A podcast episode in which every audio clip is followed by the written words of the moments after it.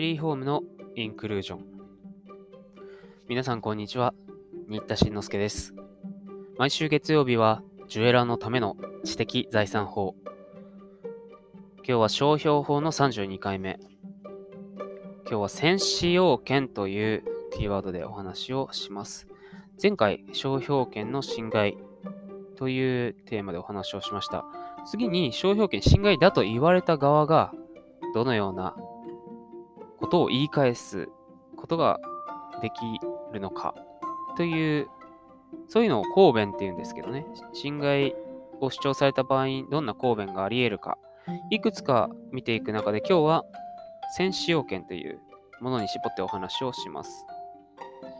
ざっくり言うと、いや、あんたが登録するより先に俺の方が使ってたし、俺の方がこの地域では有名になってるから、引き続き使える権利があります。なんていう、そんなイメージ。これが先使用権ですね。条文で言うと32条です。面倒なんですけど、一緒に読んでいきましょう。32条。他人の商標登録出願前から日本国内において、不正競争の目的なく、その商標登録出願にかかる指定商品もしくは指定役務、またはこれらに類似する商品もしくは役務について、その商標またはこれらに、これに類似する商品の使用をしていた結果、その商標登録出願の際、かっこちょっと飛ばします。現にその商標が自己の業務にかかる商品または役務を表示するものとして、需要者の間に広く認識されているときは、そのものは継続してその商品または役務について、その商品の、あその商標の使用をする場合は、その商品または役務について、その商標の使用をする権利を有する。当該業務を承継したものについても同様とする。うん。ということで、簡単に言うと、その商標をね、他人が商標登録出願したときにもう、周知性を獲得していたとき、そんなときには、たとえ他人に商標登録をされてしまったとしても、通常使用権が自動的に発生するというもの。これが先使用権です。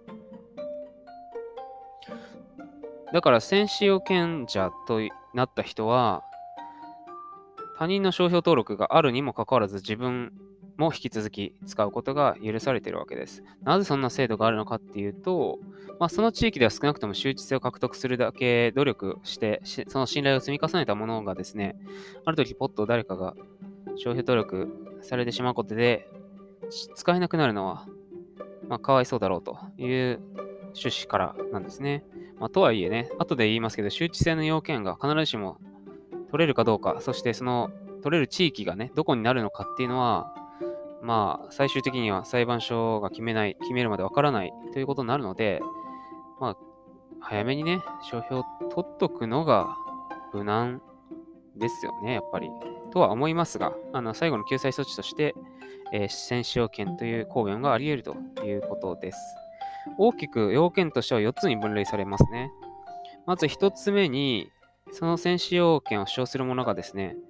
その相手方が出願するより前から日本国内で、その商標を、まあ、厳密に言うと同一または類似の商標を使用していたこと。登録前から使ってたよ。それが一つ目。二つ目が、先使用者のその使用というのが不正競争の目的でないもの。で、三つ目に、えー、出願の際にはもうその先使用者の商標の方が周知となっていたこと。4つ目に、先使用者が継続して商標を使用していること。この4つに分類できるかなと思います。ちょっと順番に簡単に見ていきましょうかね。まず1つ目に、出願前から商標を使用していることが必要だと。まあ、別の方がね、商標権出願する。それよりも前に商標を同じ、または類似の商標を使用していたこと。これが日本国内における使用であることが必要です。2つ目の要件が不正競争の目的がなく使用していたことですね。まあ、他人の信用に便乗してね、フリーライドするような目的があるような、そんな選使用は保護しませんということですね。で3つ目に、すでにその他人が出願する際に周知であることが要件ですね。でこの周知性の要件っていうものは必ずしも、えー、4条でね、商標登録できない、えー、他人のね、周知なやつはもう登録できませんよっていうのはあるんですけど、そこまでの周知性じゃなくてもいいんじゃないっていうふうに言われていて、まあ、裁判例としてはですね、ゼルダ事件なんていうのがあります。東京高裁の平成5年7月22日の判決では、一応この登録障害自由の4条1項1 5までの広い周知性までは必要ないんじゃないと。それより緩やかに返していいというふうに判断してます。また、その、周知性はね、その、地域ごとに判断してもいいというふうに考えられてます。後で具体例でちょっと考えてみますけど、ある県ではもうすでに有名だったとかいう場合には、その県では選手要件が認められるということがあるわけです。逆に言うと、その他の、それ以外のエリアでは使っちゃいけない。使うと侵害になるよっていうことがあり得る。選手要件はエリア限定で認められることがあるというのも押さえておきましょう。で最後に継続的に、えー、商標を使用していること。だから途中でね、一旦営業廃止しちゃったとかということで、商標の使用を中止した場合には、選手要件もなくなってしまいます。ただこれは年がら年中365日使ってなきゃいけないという意味では必ずしもないので、季節的なビジネス、まあ、クリスマスケーキブランドとか、そういうのがあるんだったら、それはまあ、あのー、その季節毎年やってるっていう意味です。はい。で、具体例で考えますとですね、そうですね。京都で有名な宝飾店、京都の北側とか北部とかで有名なえー、ある宝飾店があったとして、その名前と全く同じ名前で、えー、宝飾メガネ店を東京で開きました。そして同時に商標登録出願をしました。先に東京の方がね、商標登録取れちゃったよっていう場合に、じゃあ京都の老舗宝飾店は使えなくなるのか？っていうと、さっきの例で言うとどうですか？京都では少なくとも有名になってた周知されてたっていう場合には、その京都ないしはその周辺の県では少なくとも選手要件が認められる可能性がありますよね。えー、そのように、選手要件の効果としては、引き続き商標の使用をすることができて、えー、何か差し止め請求とか損害賠償請求受けたときに、いや、私は選手要件あるから、そんな請求認められませんよと言える。これが公弁っていうわけですね。だから、まあその後、なんか九州で出店しました。その、京都の店がね。っていう場合にはダメなんですよ。侵害になっちゃいます。少なくともその登録、えー、出願の際に周知性が認められていたのは、この京都エリアだけだったとすると、選手要件はそのエリアのみで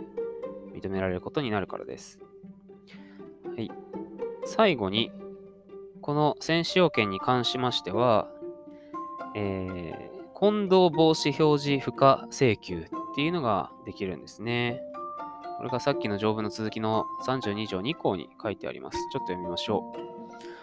えー、2個。当該商標権者または専用使用権者は全項の規定により商標の使用をする権利を有する者に対し、その者の業務にかかる商品または役務と自己の業務にかかる商品または役務との混同を防ぐのに適当な表示を付すべきことを請求することができると書いてます。まあ、ごっちゃにならないように住み分けしましょうよ。選手要件あるのは分かったから、少なくともうちとは違うっていうのを分かるように、なんか工夫しませんか？っていう話ですね。えー、一般の消費者、恋の需要者って言いますけど、が、その通常の注意力で区別できるように何かしてくださいと請求することができるんですね。はい。今日は、